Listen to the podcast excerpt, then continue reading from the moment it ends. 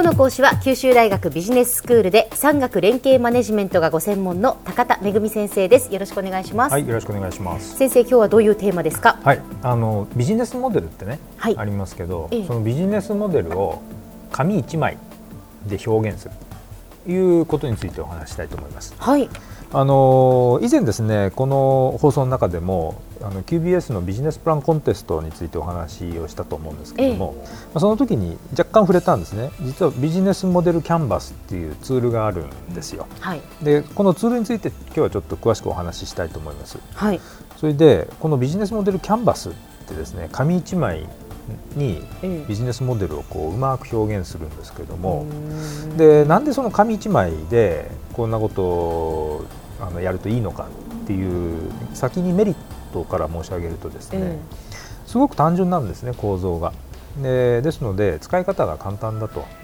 でそれ以外にも、えっと、1枚の紙に書いてそれをみんなで参加のメンバーで共有あの視覚的に見れるので、うん、あの理解が共通理解が進むっていうメリットだったりとかそれからそれぞれあの9つボックスがあるんですけど、はい。その9つのボックスを見るとですね、えーと、実際にじゃあそれをやりましょうという時の自分の役割分担が明確になるんですね。であとはですねやっぱそういうシンプルで分かりやすい表現ができると周りの人に協力してほしい時にその協力を得やすいというメリットがあるんですね。確かに。でこういうとこ特徴なんです。はい、でまあ、この話をしていくんですけど、まあ、そもそもビジネスモデルって何でしょうかということを最初にちょっとあの確認しておきたいと思います。えでそのビジネスモデルっていうのはですねやっぱり継続的でなきゃいけないですねビジネスって継続的に収益を得るためのビジネスの仕組みのことですと。はい、で株主が当然必要で、うん、株主の理解とかその株主が新しくさらに投資をしてくれるかどうかとかから従業員を雇用しなきゃいけないとか、うん、えー、取引先の企業とかあるいは金融機関とお付き合いしなきゃいけないとか、うん。まあ、あるいは作った製品とかサービスを顧客が継続的に認知してくれるということだったりやっぱりどれもこう継続性があるから成立するわけですそうですね。ででそういった継続性がまず重要なのとそれからもう一つはビジネスを仕組みとして確立してできるだけその効率的にやれる部分は効率化してルーチンにしてですね。で収益が高くなるようなことを考えなきゃいけない。とい。うことです。で逆にまあ場当たり的でですね、えーその都度違うやり方をやってるとそのビジネスってものすごく効率が悪いで儲からないビジネスになってしまうんですね。なので、まあ、ビジネスモデルっていうのは継続的に収益を得続けるためのその仕組みのことなんですけどもただしですねこの過去このビジネスモデルの全体をなんかうまく説明したいっていう時に全体を簡潔に説明できるツールっていうのがなかなかいいのがなかったんですね。である人はこれは顧客がこういうことを望んでるからこのビジネス絶対うまくいきますって顧客のことばっかしゃべるし、うん、でまた別な人はいやこの製品はですねコストがこんだけ安いんですと、うん、でそのコストのことばっかし言ったりっていう人によって力を入れるポイントが違ったりしてですね。だからビジネス同じビジネスなのにあの受け止め方が変わってきたりっていうことが発生するんですね。なるほど。でそこにこのビジネスモデルキャンバスっていうのが、まあ、登場してですね。紙1枚で本当にシンプルに、えー、表現できるようになったということでこれ世界中の人が今使い始めてるという状況なんですね。それで、あのー、まあ、これラジオなので、うん、えー、このビジネスモデルキャンバスとはっていうのをですね、えー、口で説明するのはちょっと難しいんですが、うん、まあ、紙1枚横に向きに置いてあるということをイメージしていただいて、はいはい、で一番最初にですね実は最も重要なのは真ん中に価値提案っていうですねその製品とかサービスがどんな価値を提供するのかというボックスを置いて、はい、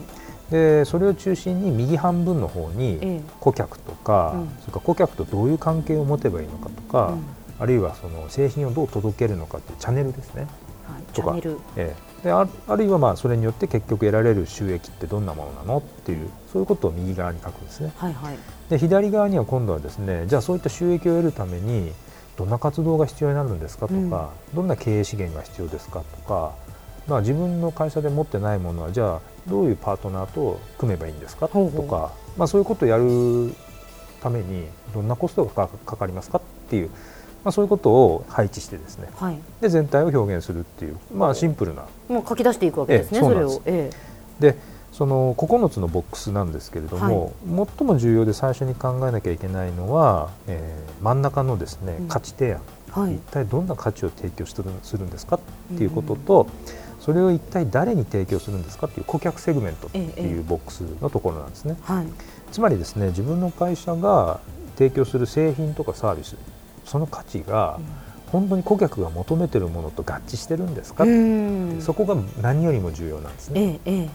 で例えば分かりやすい例で言うとあの皆さんよくあのスターバックスとかですね行かれると思うんですけど、はい、あのスターバックスはですね自分が提供している価値を単なるコーヒー屋じゃないと第3の空間を提供している。第3っていうのは家庭でもないし職場でもないその本当の自分を取り戻す場所っていうことであのスターバックスは自分たちが提供している価値っていうのを定義づけてるんですよ。じゃあスターバックスにとってのこの価値提案っていうのはその第三の場所っていうことになるわけですね。家庭でも職場でもない、えー、自分本当の自分を取り戻す第三の場所とい。うことなんですね。はい、なのでやっぱり思い返してみると、えー、スターバックスの店内って、まあ、落ち着いていて、音楽もそんなにうるさくなくて接客もなんかちょっとフレンドリーだったりして、えー、スターバックス独自のこう雰囲気っていうのを作っている。えー、それを求めてお客さんっていうのはあのスターバックスに、まあ、コーヒーを飲むんだけれども、くつろぎに来ると。で考え事をしに来るということがあの実際起こっているわけです。でこういったですねビジネスモデルで一番重要な価値提案っていうそれをでどんな人が求めているのかということをその顧客セグメントっていうのは決まればですね、あと9つのボックスをまあ、順々に右側から埋めていけばいいと。いうような、まあ、そういうこう使い方ができるそういうツールなんです。では先生今日のまとめをお願いします。はい、えー、ビジネスモデルを紙一枚の上に俯瞰してすごくシンプルに表現するビジネスモデルキャンバスというツールがあの今ずいぶん普及してます。でこれによってあの自分たちが検証すべきその仮説とかを理解しやすくなったりあるいは協力者を得やすくなったりいうメリットがあります。ビジネスモデルキャンバスという非常に便利なツールについて今日はお話しいただきました。九州大学ビジネススクールで産学連携マネジメントがご専門の高田恵先生でした。どうもありがとうございました、はい、ありがとうございました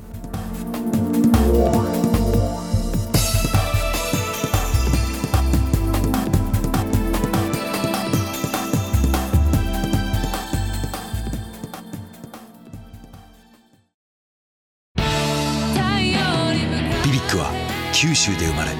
九州の人たちに光を届けています。九州のお客様が光り輝くように。それが QTnet の変わらない思いです。キラキラつながる QTnet。